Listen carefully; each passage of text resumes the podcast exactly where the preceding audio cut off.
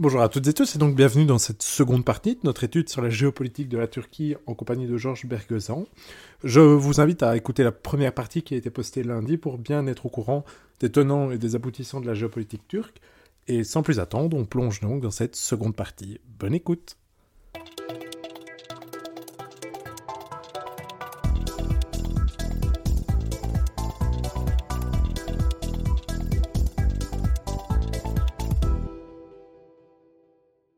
Alors Georges Bergezan, dans l'épisode précédent, nous avons étudié la géopolitique de la Turquie, en particulier ses relations avec l'Occident, donc les États-Unis, l'OTAN, l'Union européenne, ainsi également que ses relations avec la Russie ou bien son implication dans la guerre en Syrie. Passons à présent à l'étude du dossier libyen.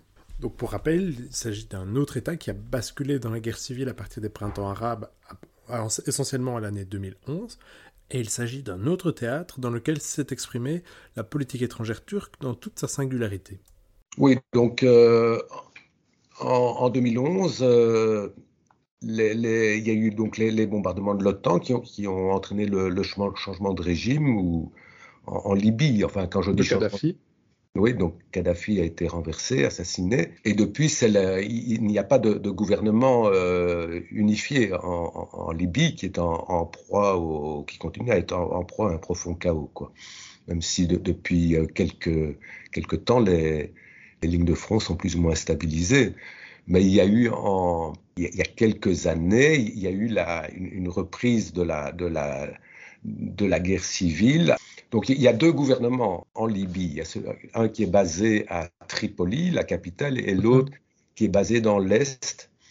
Et celui de Tripoli est reconnu par euh, l'ONU et celui de l'Est est, soutenu par plusieurs pays, notamment euh, la Russie. donc il y a eu, il y a, je crois que c'était en, 2020, euh, il y a eu une, une, offensive euh, des forces de l'Est qui sont, arrivées jusqu'à la banlieue de Tripoli ils allaient prendre la, capitale quand la, Turquie, en soutien au gouvernement de Tripoli, a, déployé des troupes et a envoyé de grandes quantités d'armes et a repoussé les, les, insurgés de l'Est, euh, euh, disons, à nouveau dans l'Est de la Libye. Mhm. Voilà, donc ça, là, l'intervention, l'intervention turque a eu un effet capital. Sans la Turquie, le, le gouvernement de Tripoli serait tombé mais on n'en serait plus pas là à l'heure actuelle. Quoi.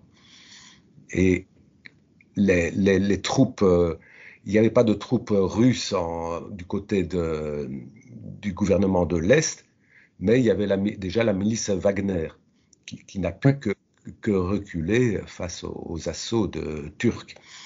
Hein, donc c'était déjà là un, affrontement direct entre, entre Russes et, Turcs euh, sur, sur le sol libyen. Mais là aussi, il y a eu un, accord qui, s'en est suivi, patronné par Moscou et, Ankara. Et, depuis, euh, bon, la, Libye n'est toujours pas réunifiée, il n'y a toujours pas eu d'élection pour euh, élire un, président, un gouverneur, des députés, etc. Mais au moins, il n'y a plus de combat actuellement. C'est déjà ça, quoi. Mhm. Un pays où règne toujours la guerre, il s'agit bien entendu de l'Ukraine, et sur ce dossier-là, aussi, la Turquie a fait beaucoup parler d'elle.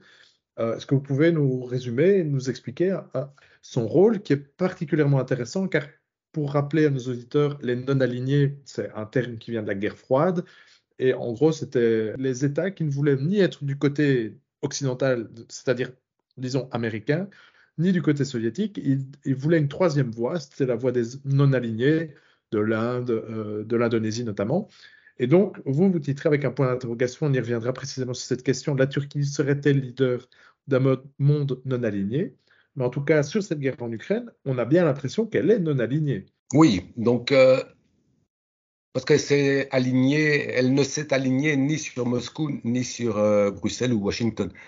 Donc, la, la, Turquie a clairement condamné l'invasion russe de l'Ukraine, euh, réaffirmé son attachement au droit international, etc mais elle a refusé euh, de, s'aligner sur les sanctions décidées par euh, Bruxelles et Washington. Au contraire, elle a très fortement développé son, commerce notamment en matière de, gaz, avec la Russie depuis les sanctions, profitant de, prix cassés, etc. Donc, donc je crois qu'en 2022, pour la première fois, la Russie est devenue le, premier partenaire commercial mmh. de la Turquie grâce à notamment ses achats de, gaz et puis il y a aussi une centrale, de, centrale nucléaire russe qui vient d'être mise en service en, Turquie, etc.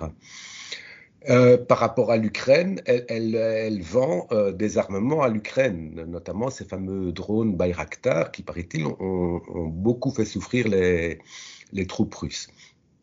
Voilà. Et en même temps, elle, joue, elle, essaie de jouer un rôle de médiateur Tout à fait. entre les Moscou et Kiev.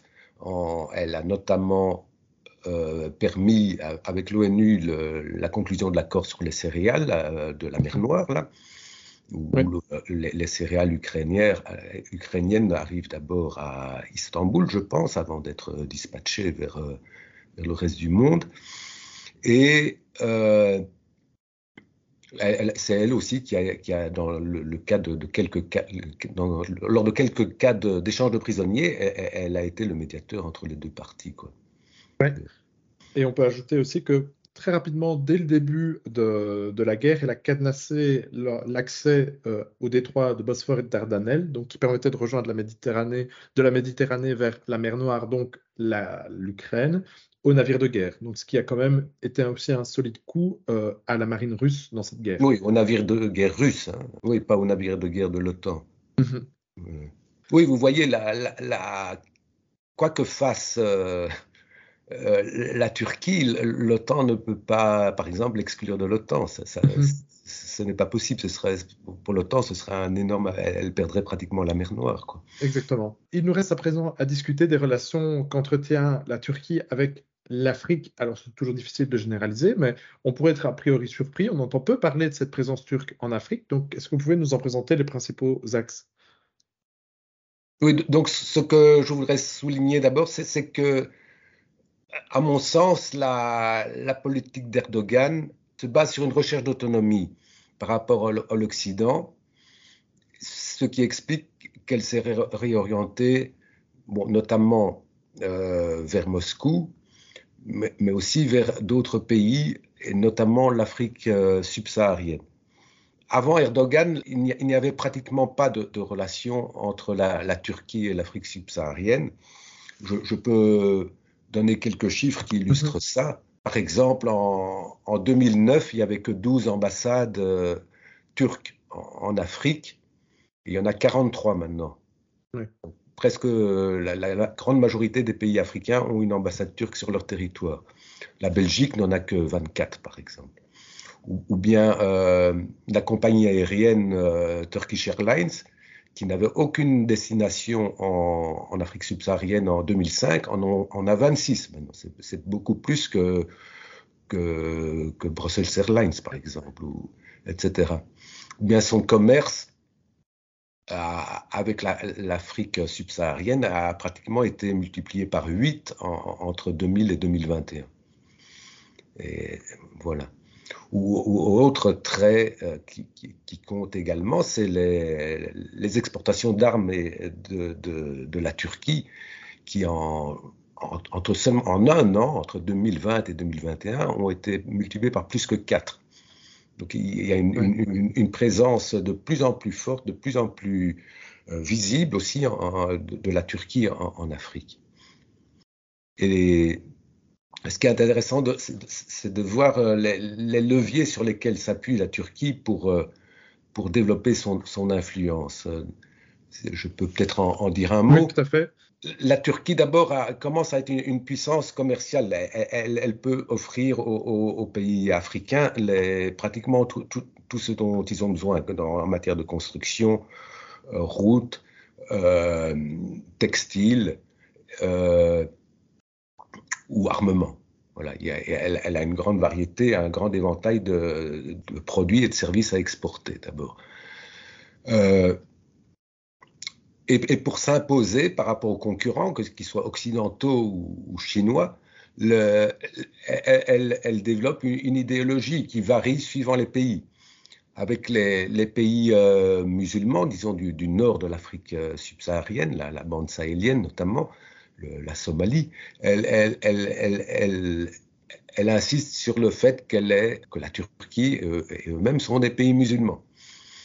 par contre, avec les pays plus au sud, Là, elle, va plutôt développer un, discours euh, anticolonialiste en, disant qu'elle n'a aucun, qu'elle est pour un partenariat d'égal à égal avec l'Afrique, contrairement aux pays occidentaux, euh, qu'elle n'a pas de, pratiques prédatrices, qu'elle est le, nouveau partenaire, qu'elle ne, s'ingère pas dans, les affaires intérieures, etc. Et elle, se pose là en, concurrent avec la Chine. Bon, il y a de plus en plus de rapports qui font état de, pratiques euh, pas très claires de la Chine en Afrique, notamment euh, le troc de matières premières, etc. Le, enfin bon, la, Chine est parfois accusée d'être aussi prédatrice que l'Occident en Afrique. Donc le, la, Turquie se pose en, alternative. Euh, disons, ni capitaliste, ni, ni, ni communiste, euh, ni pour le tout au marché, ni pour le, le contrôle tactique. Et voilà. Donc, euh, c'est un peu ça qui, qui, qui, fait la force de, de, de, la, de, la, de la Turquie en, en Afrique. En plus, il y a une grande, vers certains pays, il y a une très forte aide humanitaire ou d'aide au développement. Voilà. C'est en, en s'appuyant sur tous ces leviers que, que la, que, la Turquie euh, pénètre, pénètre l'Afrique et, rapidement. rapidement. Mhm. Très bien. Donc, on voit à quel point la Turquie est présente sur un, grand nombre de théâtres. On voit qu'elle a de nombreux atouts. Donc, pour revenir en une première forme de conclusion, est-ce que selon vous, la Turquie est en mesure de devenir le nouveau champion d'un monde, monde, non aligné, pour reprendre le titre de votre rapport, qui, je rappelle, se termine par un point d'interrogation? Oui, il faut voir ce qu'on appelle maintenant non aligné, parce que ça n'a plus tout à fait la, même signification qu'il y a 30 ans. Hein. Donc, euh, Exactement. donc il y avait, à, l'époque, c'était Washington et Moscou. Maintenant, le, monde est de facto devenu plus euh, multipolaire. Il y, a, il, y a, encore l'Occident, il y a encore Moscou, mais il y a aussi la Chine qui, qui, s'impose. Donc, euh, oui, la, Turquie euh, se, pose comme un nouveau leader des, non-alignés. À la fois, elle essaye d'être présente dans de diverses organisations qui, pourraient peut-être parler de multi-alignement. Elle, mhm. reste, elle n'a aucun désir de, quitter euh, l'OTAN, par exemple, mais il est question qu'elle adhère à la fois aux BRICS, l'organisation de Shanghai, qui sont des organisations dominées par la, Russie et la Chine. Elle a elle-même développé aussi, on n'en a pas parlé, une organisation des États turciques, donc pays qui euh, ont une langue, euh, qui pratiquent le turc ou, une langue proche du turc, c'est-à-dire bon, la Turquie et plusieurs républiques euh, ex-soviétiques.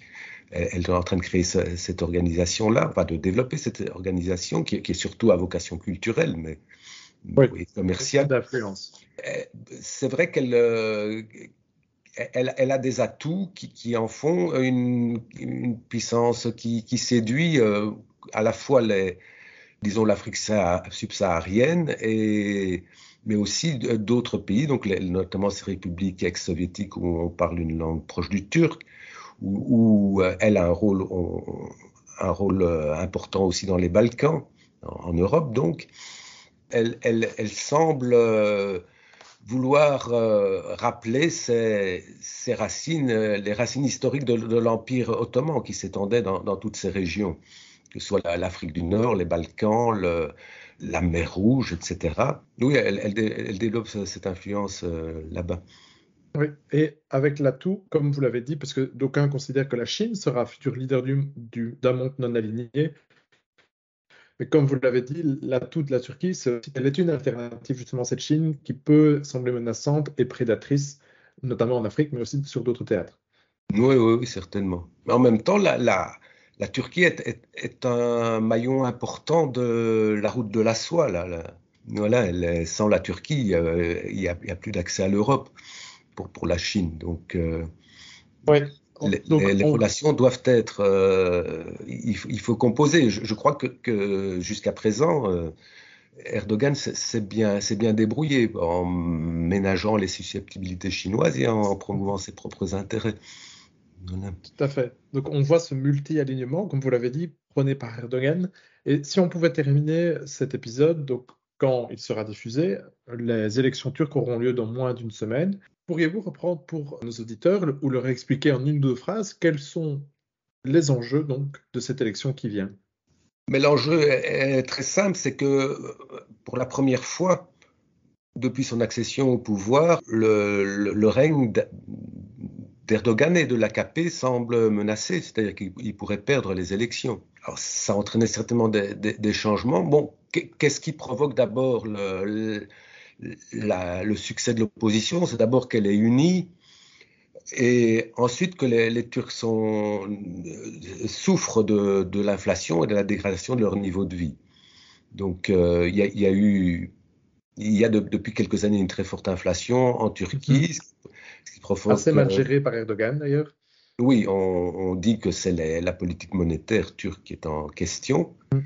Donc les, électeurs, si le prestige international euh, de la Turquie est, en hausse, les, électeurs, ils voient d'abord ce qu'ils ont dans leur assiette et, dans leur portefeuille. Donc euh, il, pourrait donc y avoir, d'après ce qu'on dit, les élections sont très serrées, mais, il y a des chances que le, nouveau président euh, ne, soit plus Erdogan. Avec également euh, le tremblement de terre du mois de février aussi. Oui, oui, le tremblement. Oui, voilà, ça c'est un, autre facteur euh, qui était plus ou moins prévu. C'est qu'il y a beaucoup de voix qui accusent le gouvernement d'avoir très mal géré le, les, suites du tremblement de mhm. terre. Alors, euh, dans l'hypothèse où, Erdogan et l'AKP perdraient les élections, euh, je ne sais pas si on doit s'attendre à, des, changements importants, rapides. D'abord, si, l'opposition a pu se mettre d'accord sur un, candidat unique, elle, reste malgré tout divisée au niveau des programmes. Donc, euh, il se pourrait que pendant un certain temps, ce soit un, certain statu quo qui, prévale dans, les relations internationales, parce que à cause des différentes tendances euh, au, sein de l'hypothétique nouveau gouvernement. Euh, ça, c'est une première chose. Et puis, il, y a des, tendances lourdes qu'on ne peut pas inverser. Quoi. Donc, par exemple, le, développement spectaculaire du commerce avec l'Afrique, ça, euh, ça, va certainement se poursuivre, quel que soit le, pouvoir politique. Ou bien le, développement aussi très spectaculaire de l'industrie de, l'armement, de l'industrie de défense, c'est une tendance lourde qui ne va pas s'inverser euh, en, quelques mois ou même quelques années.